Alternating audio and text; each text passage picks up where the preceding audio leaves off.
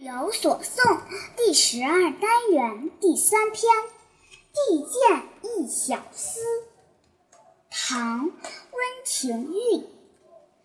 香灯半残梦，楚国在天涯。月落子规歇，满庭山杏花。注解：小思指初醒时所思，思此指思乡。香灯即油灯，楚国指江南一带。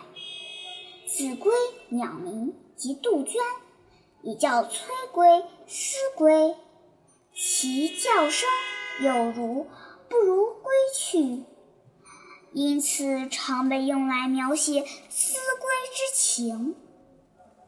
歇指停止鸣叫。赏析：这首诗寓情于景，可是景物所引起的联想、思绪，诗中却又未写一字，而是在朦胧中表达了诗人独宿山意的思归之情。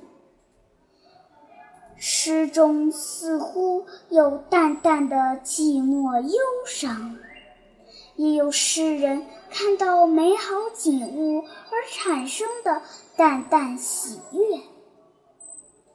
还是让孩子们在诵读中慢慢体味这美好的境界吧。